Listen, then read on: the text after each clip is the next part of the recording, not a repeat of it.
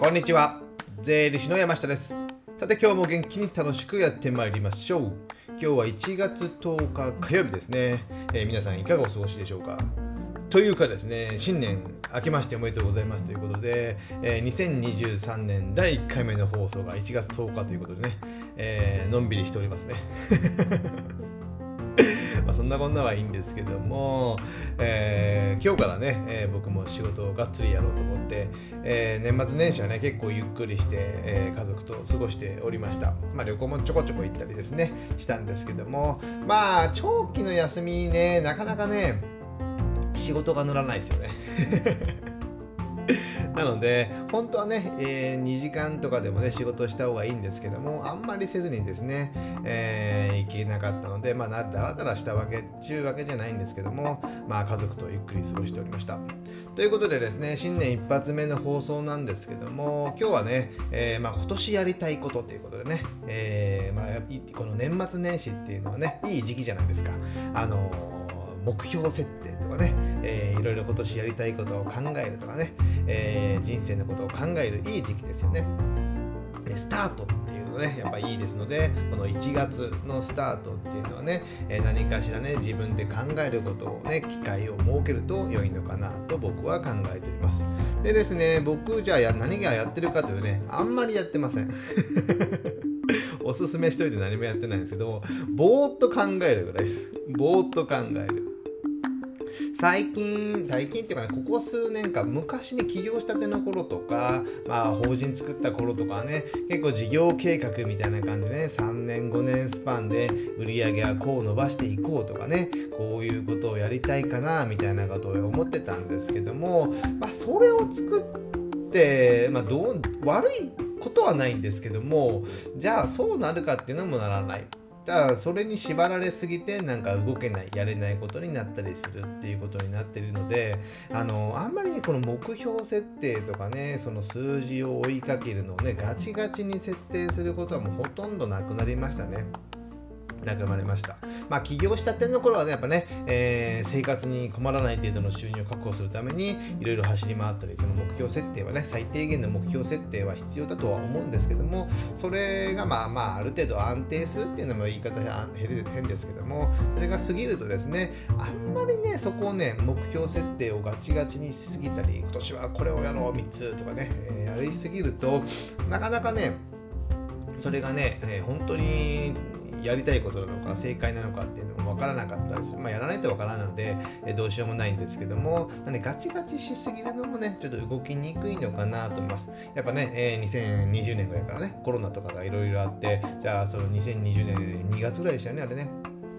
それが、えー、設定目標設定したのに全然動かなかったっていうことになると、まあねえー、臨機応変に動けない可能性もありますので、まあ、ガチガチにせずに緩く設定する。ですので、僕はのんびり、まあ、年末年始に、まあ、こういうことをやりたいなみたいなことを、まあ、メモに取っておいて、まあ、スマホとかでいいですよ。メモに取っておいて、それを、えー、保存しておいて、で、たまに たまに昨日ぐらいかな。昨日ぐらいまあまあまとめたっていうか箇条書きにねこんなことやろうかなぐらいなことを書いたみたいな感じですね。でやっております。でまあ考えたのはね、まあや、やろうと思ったのは、まあ、新しい事業ね。新しい事業まではないですけど。部門？まあそれがねちょっと芽が出てきたというかね。まあ芽は出てないか。やりたいなっていうかねこの案件とかをちょっと伸ばせればなっていうのがね2つぐらい柱ができたのでまあ半分実現するかなこれがねまあわからないですねほぼほぼわからないですけども実現すればいいだろうかな。ただそこをちょっと進めていこうかなっていうのが、えー、2つぐらい大きな次元、事業がね、えー、やろうかなと考えています。あとね、えー、やっぱね、最近もう海外にだいぶ行けるようになったので、え海外に海外旅行に行ったりね、で、ワーケーションもね、海外でできるような感じで、ちょっとね、移動距離を伸ばすということでね、アイデアと移動距離は比例するとやっぱ言いますので、えー、もう少し移動距離を増やしてね、えー、海外旅行とかにも足を伸ばしたいな。まあ、円高、ね、円安、円安もね、だいぶ落ち着いてからですね、落ち着いてもね、でもね、えー、昔はね、100円から110円ぐらいでね、え推移してたので、それがね、え長年ある程度続いてたじゃないですか。ですので、それから比べると今130いくらぐらいあるのかな？となると、まあ1割増しぐらいの感じになりますので、えー、まあどうかなと思いますけども、まあね、機会を見て、いくつかね、候補があるからですね。ででうちのお客さんもねあの海外の取引先とか多いとかがあってそこでね、えー、一緒に同行して お仕事とねして同行して、えー、海外にいくつか行ければなと考えております。あとね、えー、昨年から2022年からかな、えー、作曲 DTM ということでね作曲やったので、えー、年内2023年にはねいくつか曲を完成させて、えイギリスかドイツのねレーベルでね、えデビューをしたい。数曲デビューしたいなと思ってですねそれをちょっと軌道に乗せたいなと思うのでここのね事業もね事業。趣味なのか事業なのかよく分かりませんけども、まあ、事業ですよ。事業としてやっておりますのでやっぱねここら辺もねちょっと伸ばしていきたいなと思ってます。あとね、えー、プライベートとしてはね、えー、まあ、僕はライブが好きなので、えー、音楽のライブに行ったり、あと、フェスはね、今年はありそうなんですけど、サマーソニックはね、え8月何19、20くらいかな、そのあたりにね、えあるとは公開されて、フジロックもあるでしょうから、え海外のね、アーティストもね、今年はたくさん来る可能性は高いので、行こうかなと思うんですけど、何せね、え年を取るとね、体力がなくなってくる。フェスフェスってね、えー、なんとかフェスティバルっていうのはね、体力を使うんです。夏にあります。夏は暑い。え、動き回って外に行ったりするので、体力を使うので、なかなかきついのでね、どうしようかな。まあ、いいのが来ればね、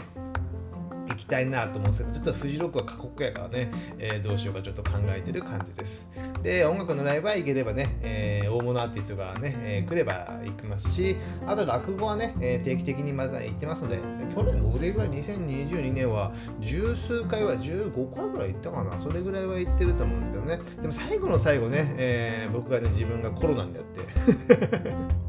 行けなかったってね、結構行きたいライブだったんですけど、まあライブというか落語だったんですけども、いけなかったので、ちょっとね、えー、また、えー、新しい、ね、落語家でも探すっていうのもねありなのかなと思うのでいろんなちょっとね落語に足を伸ばしたいかなと思ってます。あとで最後はね、えー、健康ですね。健康の部分でやっぱりねちょっとね最近ねちょっとねお酒を飲みすぎたりする部分があったのでここの部分ねお酒の回数を減らすとねでもうちょっと運動も増やすみたいな感じでね健康をもうちょっとね意識する。あと美容ですね。これまでね、えー、日焼け止めとか全然塗ってなくてね夏遊んでたんですけどももう年を取ってくるとね、えー、いけませんので、こういった美容にもちょっとね、えー、目覚めて、今年はからね、えー、今年からはでも日焼けしないということでね、日焼けゼロ宣言ということでですね、えー、日焼け止めを塗って、えー、毎日行動するということでね、心がけようかなと思ってます。大事ですよね。見た目9割ですからね。まあそんなこんなはいいとして、まあ、こんな感じでね、えー、僕自身はね、目標設定をゆるーくこうやろうかなぐらいな感じでやっております。なのでガチガチ設定はしなくて、ででも、えー、ポイントとしてはね、仕事以外、えー、まあね、僕ら自営業とかね、えー、になってくると、もう仕事のことにね、集中しがちになるんですよ。こういう事業をやりたい、こういうのをやっていこうとかね。売り上げを伸ばしていこうとかね、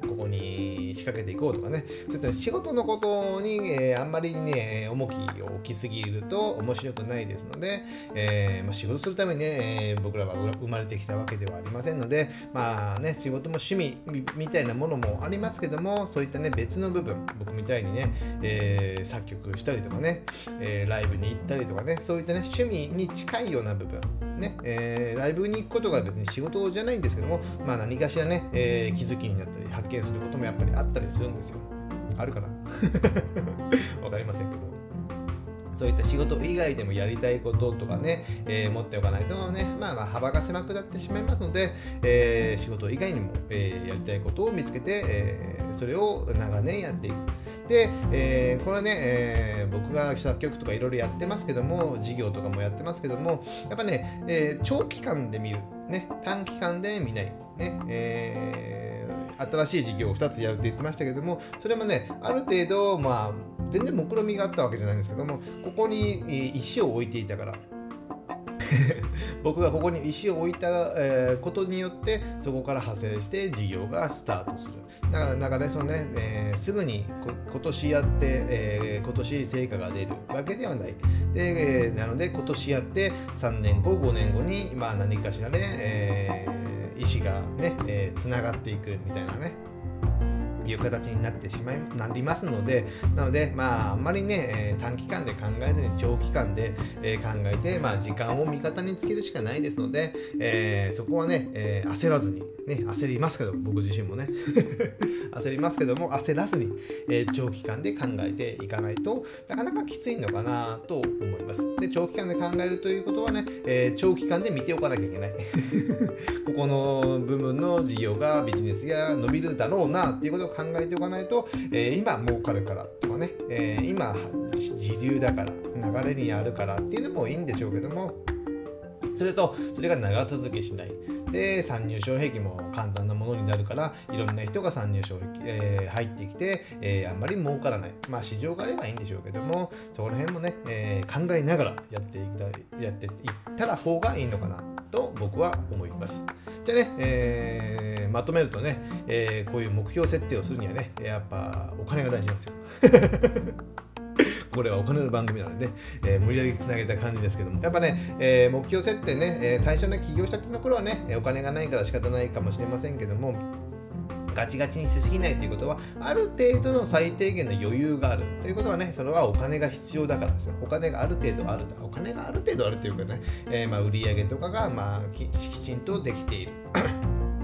でお金の管理をきちんとしている。やっぱお金の管理をしないからやっぱ不安なんですよ。どうどこをね、えー、自分がどこの現在地にいるのかっていうのもわからないじゃないですか。